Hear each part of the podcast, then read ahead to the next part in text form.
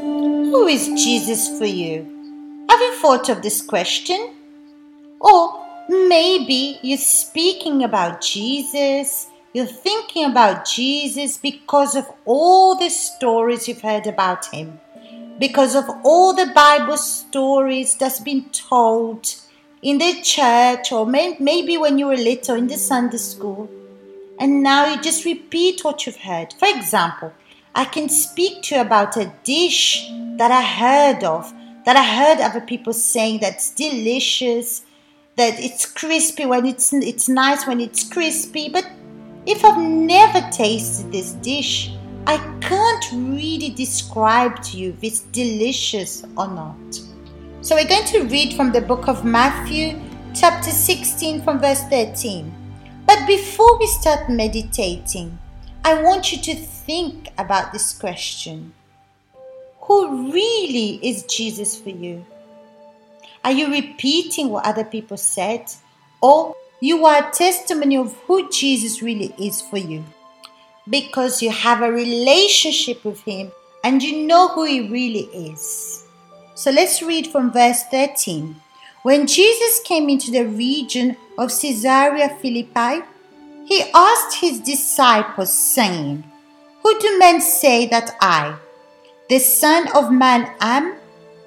So they said, Some say John the Baptist, some Elijah, others Jeremiah, or one of the prophets.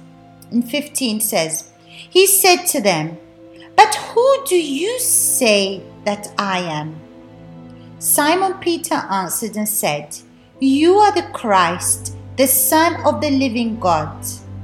Jesus answered and said to him, Blessed are you, Simon Barjona, for flesh and blood has not revealed this to you, but my Father who is in heaven. First of all, I would like you to pay very close attention to what we're going to speak about today because it's very important. Because, for example, when I was young, my parents spoke to me about Jesus, especially my mom.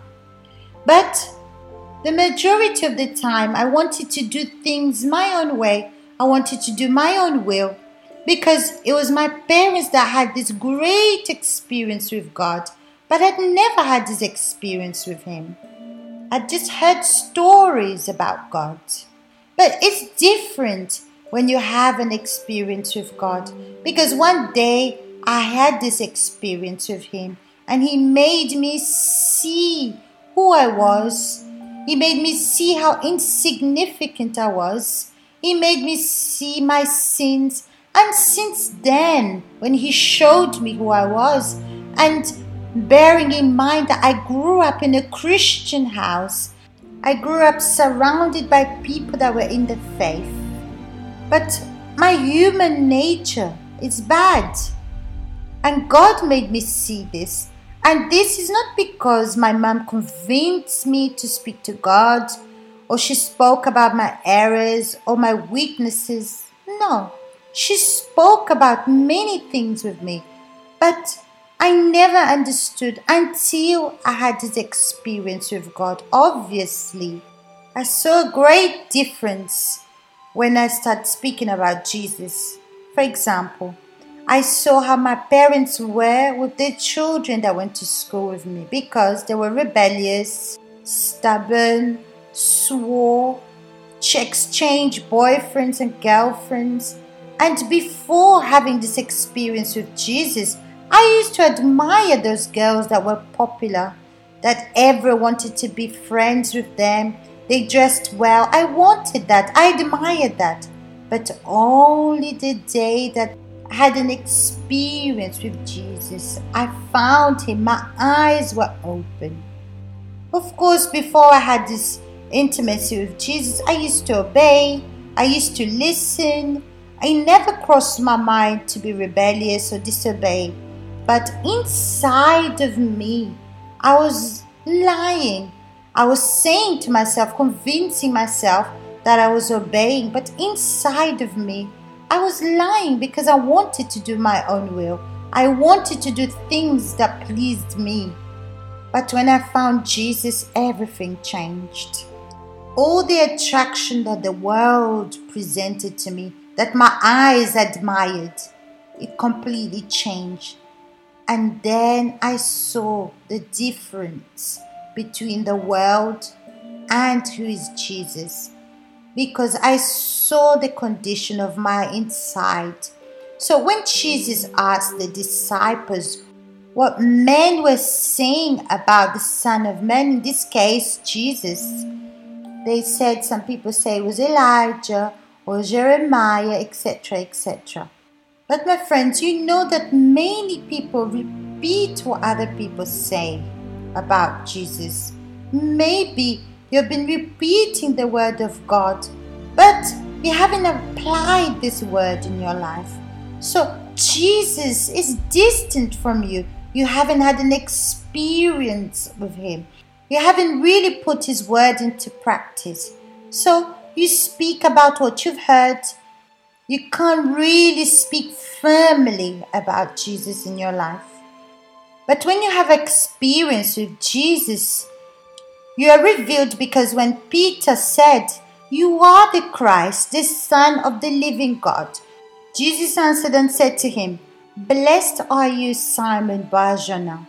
In other words, happy are those that are revealed. Because, my friends, if you're not revealed, you'll be speaking about something that you don't know.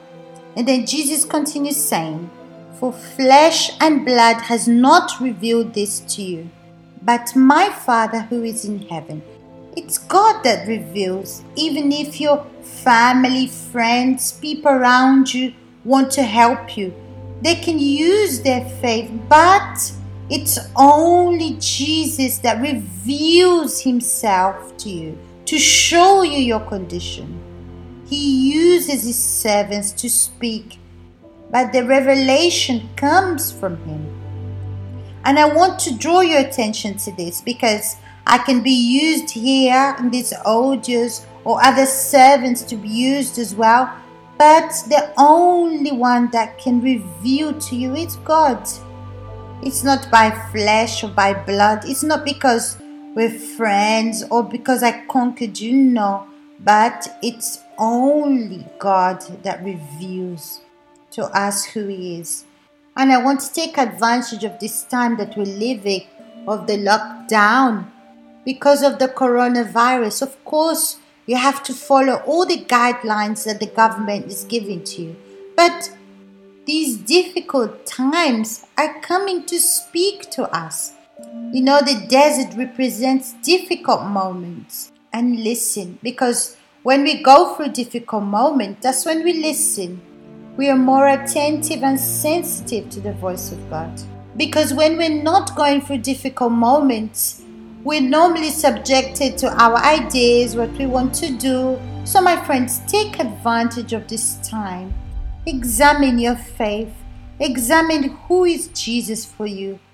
Who has Jesus been for you? My friends, I want you to receive this Jesus. I don't want to just speak about Jesus to you and then you receive strength. No, but I want you to receive this strength that comes directly from God. Of course, He's going to use me and all His other servants to reach you, but you won't be listening to the audios, the meditation, Instagram all the time, but you can take advantage of this time to develop your relationship with God, to fix your relationship with God. And instead of being weak after this time, you're going to be strong. My friends, it's been a pleasure speaking to you.